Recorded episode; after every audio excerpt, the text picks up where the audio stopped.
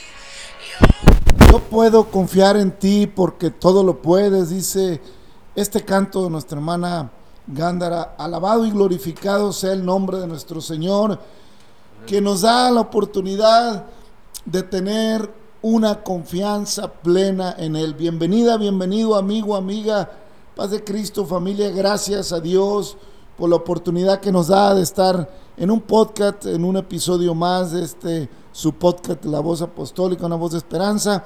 Gracias por pasar por aquí. Si está de casualidad pasando por aquí, no se vaya. Nos eh, eh, queremos compartir con usted, no nos tardamos mucho. Tratamos de hacer eh, episodios cortos. Vamos caminando en la palabra de Dios. Este es un programa que tiene el objetivo de ir avanzando en la palabra de Dios desde Génesis hasta Apocalipsis, haciendo ahí escalas en el Nuevo Testamento, en los Salmos, en toda la palabra, a fin de tener en cada espacio, en cada episodio que hacemos, un análisis y, y una reflexión de lo que el Espíritu Santo tiene en su palabra. Eh, queremos que usted, si ya conoce al Señor, gloria a Dios, que crezca en su relación con Dios. Si usted ya camina con Cristo, si ya el nombre del Señor le fue invocado eh, en, las aguas del bautismo, y, y si usted convirtió su corazón, o si bien ya se bautizó, pero camina muy apenas, o, o- o no está convencido, o llegó al Señor todo todo maltratado, eh, con problemas, y la palabra de Dios ha sido una lámpara a sus pies y ha alumbrado su camino, pero está batallando para confiar. El canto dice, yo puedo confiar en ti, porque iré más profundo, iré más allá. Ese es el punto, hermanos. Ese es el gran punto en el camino del Señor.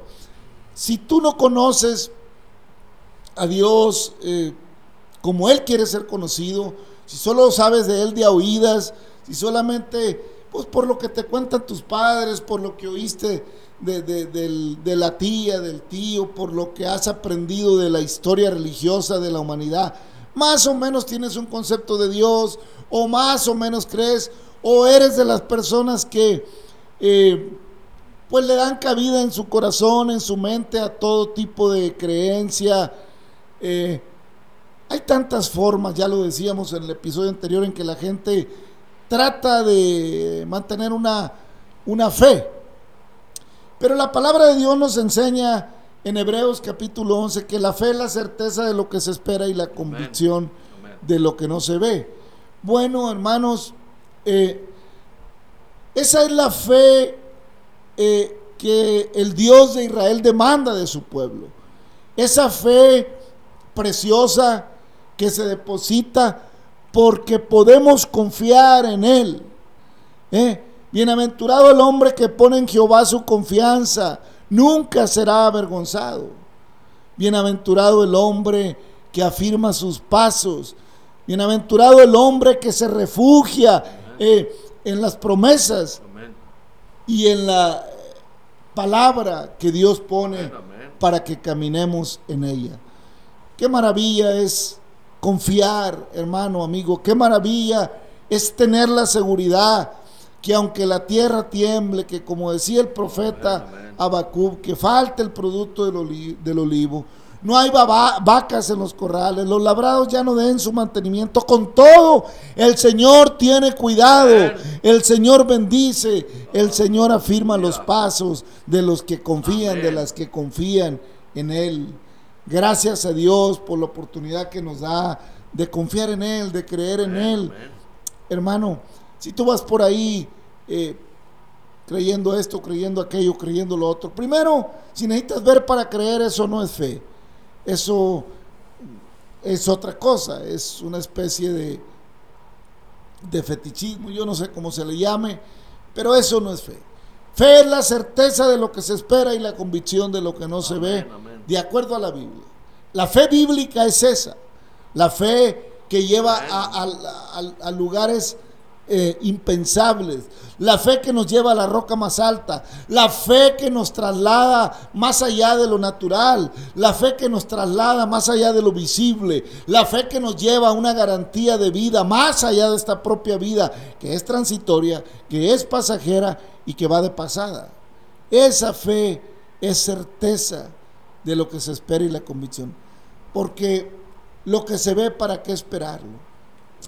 Es necesario, hermanos, creer en esa fe genuina y depositarla en el único que ha dado garantía. Aleluya. Aleluya. El que cree en mí, aunque esté muerto, vivirá. El que no cree viviendo está muerto, escribió el Señor en el Evangelio según San Marcos. Hermano, amigo, qué importante es creer en el Dios Todopoderoso. Amén. Qué importante es creer en el Dios que hizo los cielos y la tierra.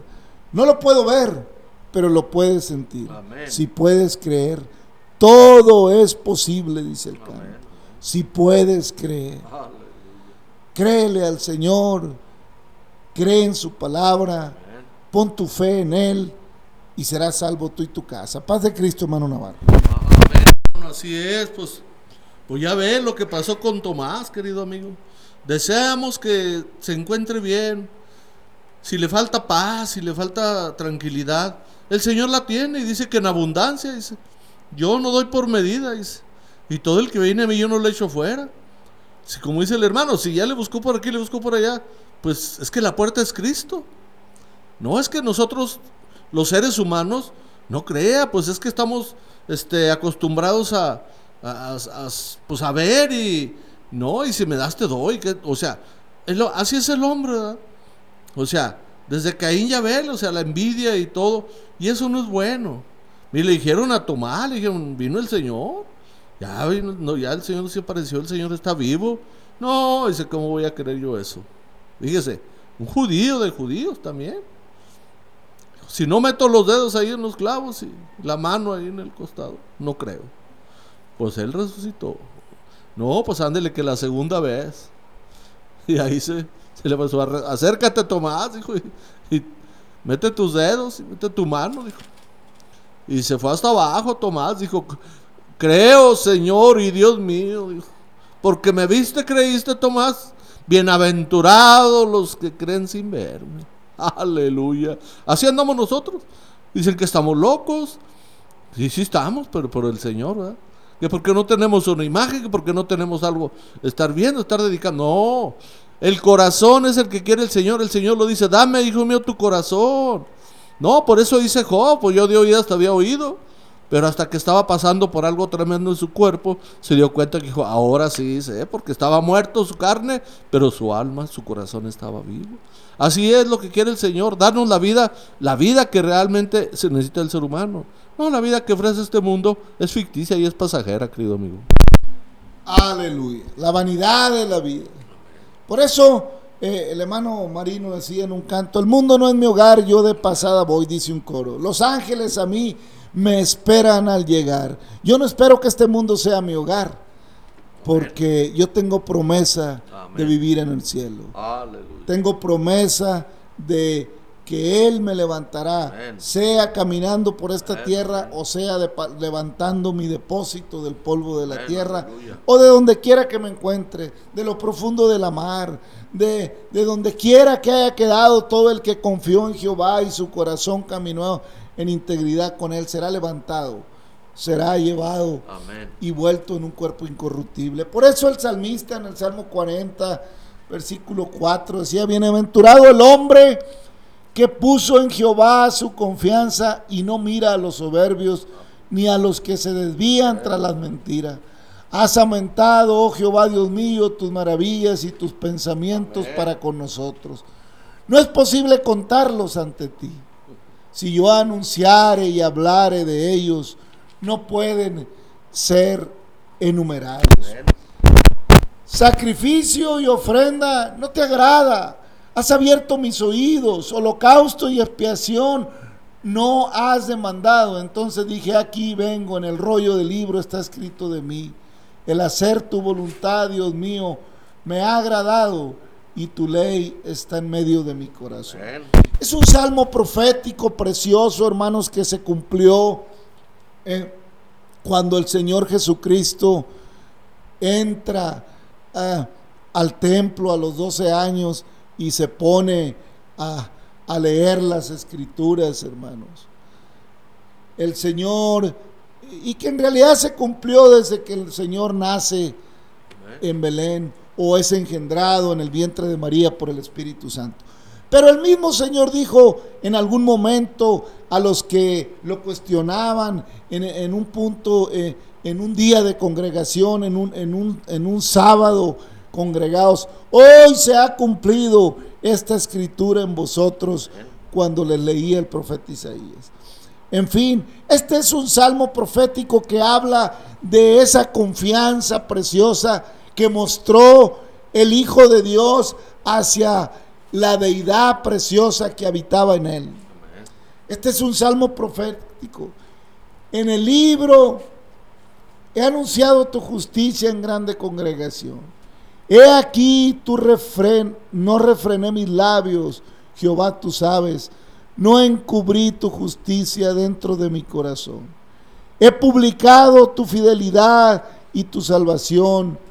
No oculté tu misericordia y, y no oculté tu misericordia y tu verdad en gran asamblea. Jehová, no retengas de mí tu misericordia, tu misericordia y tu verdad me guarden siempre. Amén. Oiga, qué maravilla. Amén. Qué palabras tan hermosas, dice el salmista. Palabras que fueron cabalmente cumplidas Amén. por el Mesías precioso. Palabras que fueron cumplidas plenamente por nuestro Salvador. Aleluya. Aleluya. Porque no ocultó el Señor la verdad. No ocultó en ningún momento las promesas de Dios. No ocultó nunca el Señor, sino ante la adversidad, sino ante el cuestionamiento que le hacían los propios fariseos y los propios judíos. Confió plenamente en aquel que lo había formado. Confió plenamente en la deidad que moraba en él, porque está escrito en Mateo, en 1 de Timoteo 3:16. Indiscutiblemente grande es el misterio de la piedad. Dios fue manifes- manifestado en carne, justificado en el Espíritu, Amén. visto de los ángeles, predicado eh, a los gentiles, creído en el mundo, recibido arriba en gloria.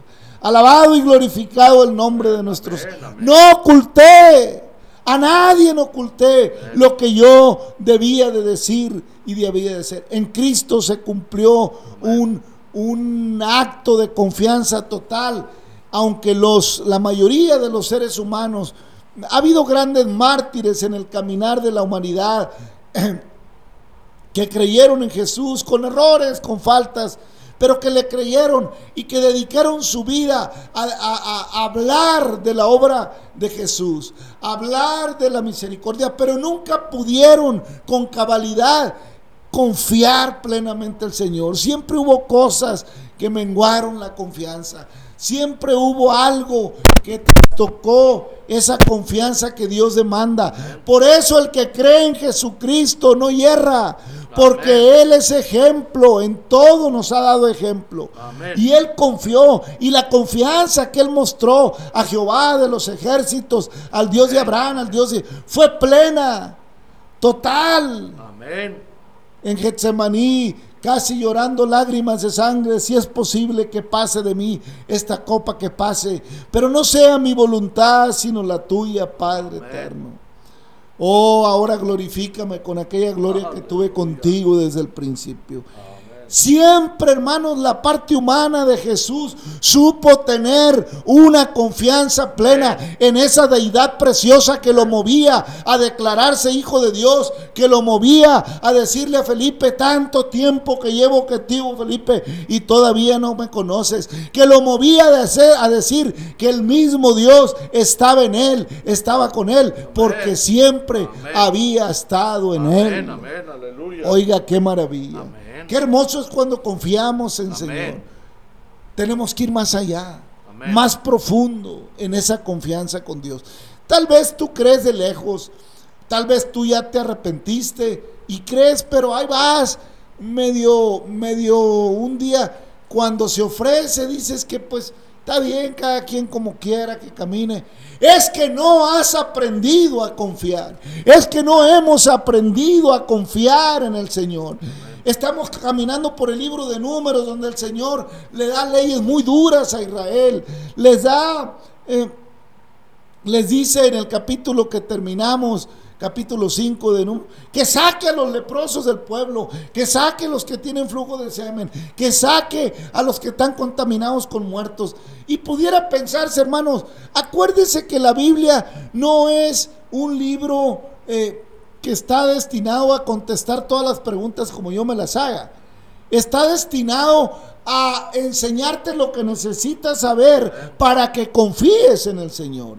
De acuerdo al tiempo, de acuerdo al contexto eh, cultural, al contexto sociológico, económico, co- en el que el pueblo de Israel fue sacado de Egipto, las ordenanzas que Dios le da a hoy pudieran parecer crueles, a hoy pudieran parecer discriminantes, pero no estamos viendo el otro lado, el, el lado que Dios miraba. Cuando Dios le daba una orden al pueblo, quería ver la obediencia del pueblo. Lo que el Señor iba a hacer eh, eh, después no era asunto del pueblo, porque el Señor hace cosas que no tiene por qué informarnos. Amén, amén. Así como les dijo a los discípulos cuando le preguntan si iba a restaurar eh, a Israel en, en este tiempo el rey.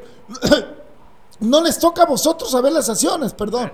Los sazones que el Señor ha puesto en su sola potestad.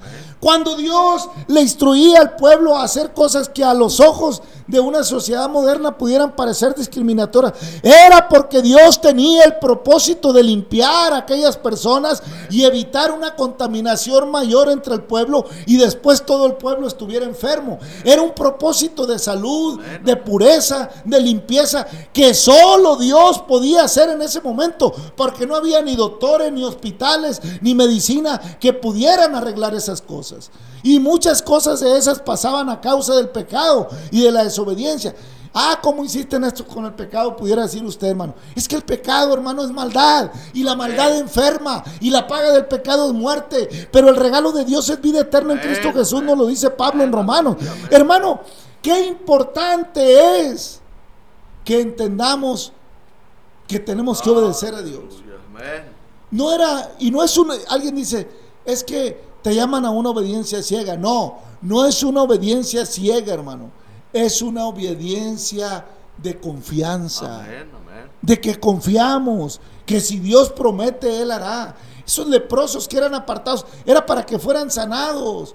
Para, y no contaminaran a otros y el pueblo pudiera seguir avanzando y no se fuera debilitando y atorando y viniera el enemigo y echara mano de él. Era porque Dios sabe cómo. El estratega es Dios. El que sabe cómo, cómo debe caminar mi vida es Dios. El que está mirando lo que yo no miro es Dios. El que sabe lo que pasará es Dios. El que sabe lo que debo de hacer para que me vaya bien es Dios. Amén. ¿Qué le parece, hermano? Amén, hermano, así es. Pues es que es su soberanía, eso es lo que quiere del ser humano, el reconocimiento. Que sin Él, ni al baño vamos. Él es el Todopoderoso, Él es el Señor. Por eso el Señor cuando veía a Israel que estaba ahí, este, pues batallando con el gobierno romano y todo, él decía, pues aquí estoy. O sea, pero no, ¿cómo se afana, se aferra el hombre a seguir batallando, a seguir sufriendo? No, pues si Dios me quisiera ya me hubiera sanado. No, ¿y por qué no me ha sanado? Pues porque los que quiere sanar el Señor es el alma, lo de adentro, porque la abundancia del corazón habla la boca. ¿Usted para qué quiere estar sano? ¿Para seguir en el, en el fango? ¿O para qué? ¿Para seguir adulterando, fornicando? Óigame, pues no, el Señor no nos hizo para eso. El hombre es el que ha escogido eso. Porque siempre ha sido así. El hombre quiere hacer a su voluntad. Pero entonces, ¿dónde queda la soberanía de Dios? Dios es soberano. Y el Señor no tiene, como dice, pues él, como dice también el canto de Marino, ¿a quién le dijo a él cómo poner las cosas en su lugar? ¿O quién le preguntó? No, eso, ese es nuestro Dios, el Todopoderoso, el Creador, el que Él hace las cosas porque sabe perfectamente lo que necesitamos, hermano. Amén, hermano. Hay tiempos difíciles, hermano. Hay tiempos en que el ser humano duda de la misericordia y del amor de Dios porque no ha aprendido a confiar en Él. Porque cuando viene la adversidad y no está fundamentado sobre la roca, viene la casa ruina y hay desconfianza. Pero el salmista en el Salmo 77 tenía muy claro lo que era confiar en el Señor. Con mi voz clamé a Dios, a Dios clamé y Él me escuchará. Al Señor busqué en el día de mi angustia. Alzaba él mis manos de noche sin descanso. Mi alma rehusaba consuelo. Me acordaba de Dios y me conmovía, me quejaba y desmayaba mi espíritu. No me dejabas pegar los ojos, estaba yo quebrantado y no hablaba. Consideraba los días desde el principio, los años de los siglos. Me acordaba de mis cánticos de noche. Meditaba en mi corazón y mi espíritu inquiría. Desechará el Señor para siempre y no volverá más a hacernos propicio. ¿Ha cesado para siempre su misericordia? ¿Se ha acabado perpetuamente su promesa? ¿Ha olvidado Dios el tener misericordia? ¿Ha encerrado con ira sus piedades? Dije, enfermedad mía es esta. Traeré pues a la memoria los años de la diestra del Altísimo. Me acordaré de las obras de Jehová. Sí, haré yo memoria de tus maravillas antiguas. Meditaré en todas tus obras y hablaré de tus hechos. Oh Dios santo es tu camino. ¿Qué Dios es grande como nuestro Dios? Tú eres el Dios que hace maravillas. Hiciste notorio a los pueblos tu poder. Con tu brazo redimiste a tu pueblo, a los hijos de Jacob, a los hijos de José. Y vieron las aguas, oh Dios, las aguas te vieron y temieron, los abismos también se estremecieron. Oiga, eh, eh, está angustiado el salmista porque el pueblo de Israel, hermano, desobedeció. Acuérdese que los salmos ya son después de, de- algunos años, cientos de años, eh, que el pueblo había caminado y había errado, se había olvidado de la ley de su Dios y habían sido llevados cautivos y habían pasado muchas peripecias. Y el salmista al escribir, ah, ratifica que aunque está angustiado y, y meditaba, ¿qué será que el Señor se olvide? No, dice, me acordaré mejor de sus maravillas. Me acordaré cuando yo andaba perdido en la inmundicia y extendió su mano y me levantó. Oiga, hermano Navarro, es que hay gente que viene a Cristo y le va muy bien un tiempo y cuando viene la lucha y la prueba, ¿será que Dios, mm, pues será que Dios no, no, no, ya no me quiere, ya no me ama? ¿O será que no es así? ¿Será que me equivoqué? No, hermano, ponga en Jehová, amigo, amiga, yo le recomiendo, ponga en Jehová su confianza y no errará. Amén, amén. El hombre que confía en Dios no será avergonzado. En fin, hermano, cuántas maravillas, cuántas cosas. Hay que ir más profundo. Amén. Hay que ir más adentro en la palabra del Señor. Hermanos, no crea que, aunque a veces no se ven los detalles que quisiéramos ver, no crea que lo que el Señor lo hace, nada hace el Señor por injusticia, de todo tiene cuidado. Amén. Por eso le digo que lo que no, no podemos ver en, en- en alguna ordenanza es porque está dando la ley. No le está contando el propósito que tiene con, con la otra parte el Señor a Moisés, sino le está dando la ordenanza que Él quiere que el pueblo obedezca. Eh, hay que tener cuidado, hermanos. Eh, por eso la palabra tiene que ser analizada con el Espíritu Santo, Amén, hermano. amén. Habló Jehová ya en el capítulo 6 de Números. Habló Jehová a Moisés diciendo, habla a los hijos de Israel y diles, el hombre o la mujer que se aparte haciendo voto de Nazareo para dedicarse a Jehová, se abstendrá de vino y de sidra, no beberá vinagre de vino, ni vinagre de sidra, ni beberá ningún licor de uvas, ni tampoco comerá uvas frescas ni secas. Todo el tiempo de su nazarato, na- nazareato, de todo lo que se hace de la vid, de los granillos hasta el ollejo, no comerá.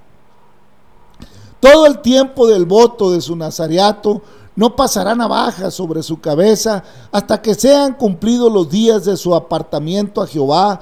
Será santo, dejará crecer su cabello todo el tiempo que se aparte para Jehová. No se acercará a persona muerta, ni aun por su padre, ni por su madre, ni por su hermano, ni por su hermana.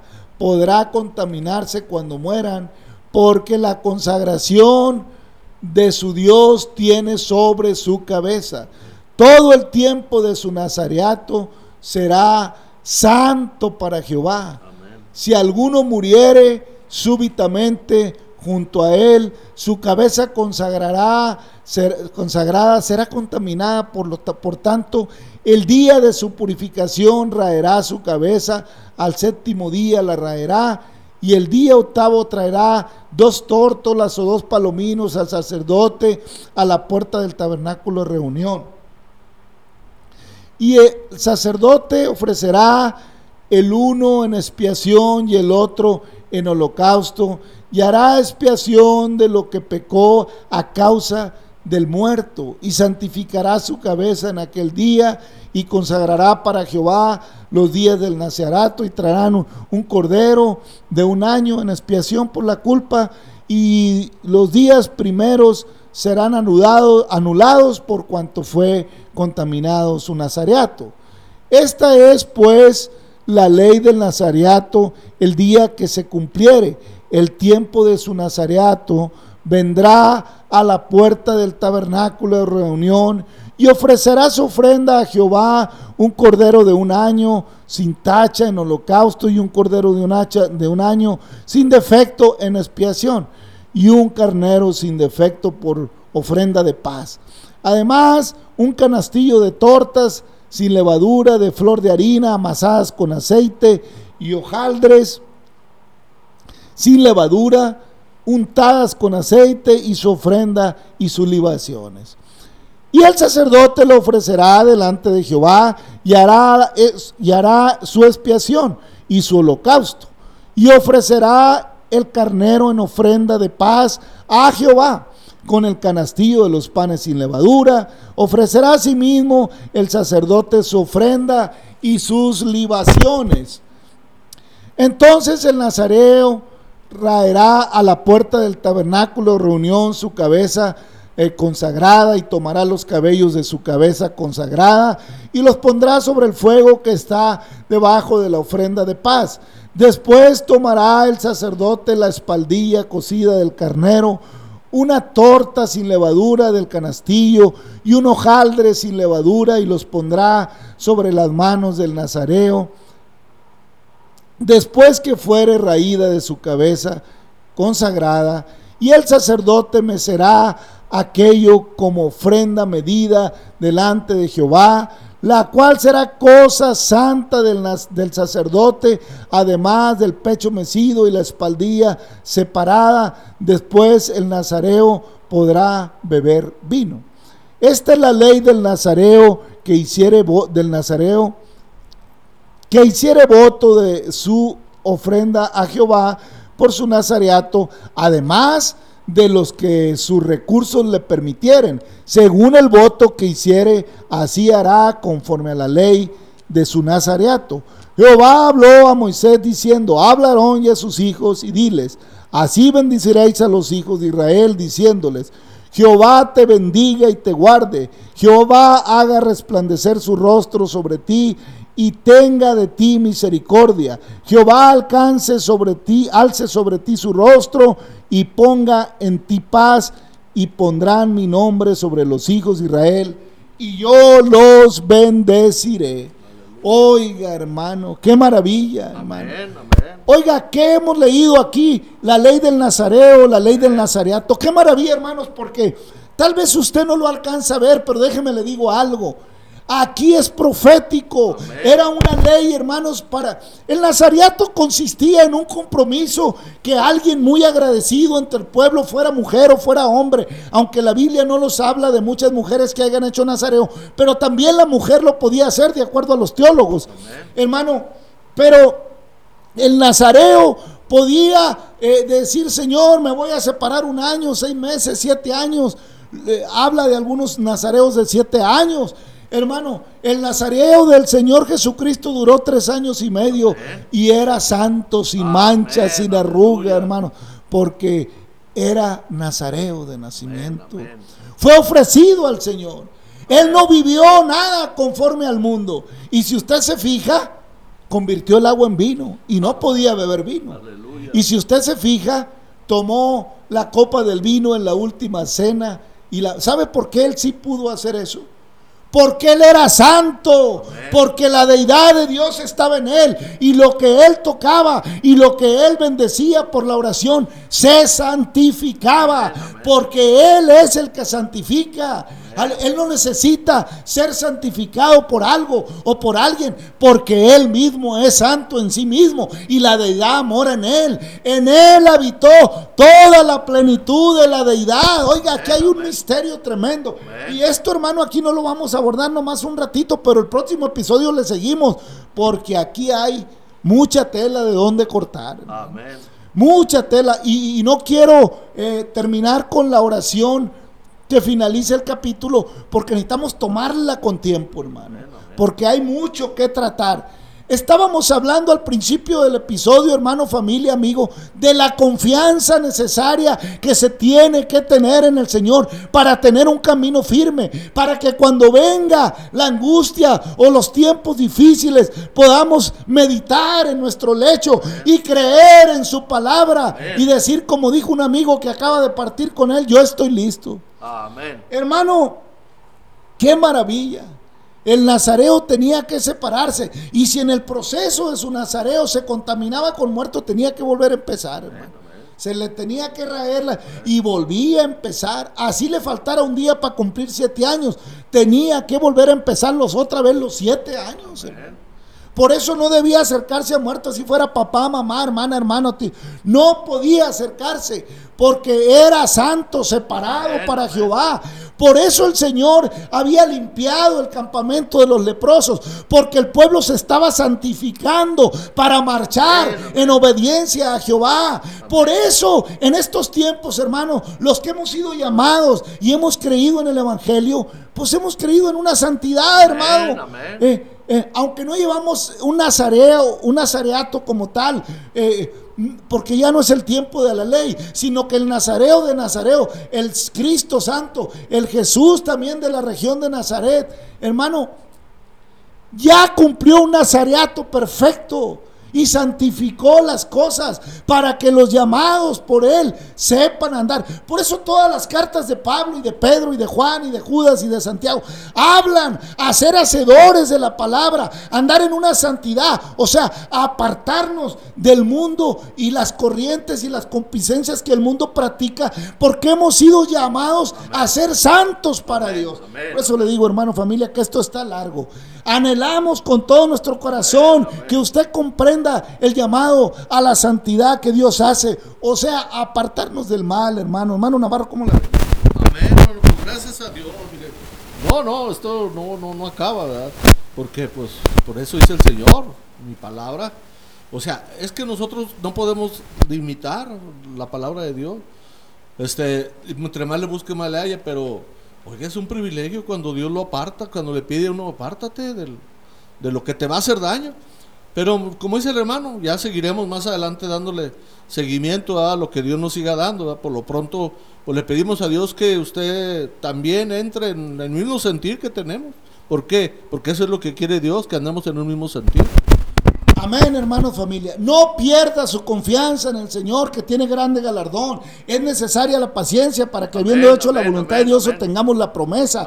Hermanos, qué maravilla. Cómo hay cosas maravillosas. Anhelamos, hermano, familia, amigo, que tú todavía no, has, no conoces al Dios de Israel. Te invitamos a que lo conozcas. Aquí tenemos más de 180 episodios que te pueden introducir y está la palabra preciosa, fiel y digna de ser recibida por todos. Te damos gracias, Señor, por tu amor, Por la promesa preciosa que has hecho, por tu misericordia, por tu palabra que nos hace libres, por la verdad preciosa que nos has revelado, por tus maravillosas promesas que nos hacen confiar, Señor. Gracias, bendice a nuestros amigos que descargan, que pasan por aquí, que puedan entender el llamado que tú tienes para que tiene un oído para oír. Bendice a nuestros hermanos, ayúdanos a afirmar nuestros pasos con confianza en tu palabra. Gracias, Señor. Bendice a todo ser necesitado, derrama salud, reprende toda pandemia, bendice tu pueblo Israel, bendice tu iglesia y derrama bendición. Gracias, Padre eterno, en el nombre de Jesucristo.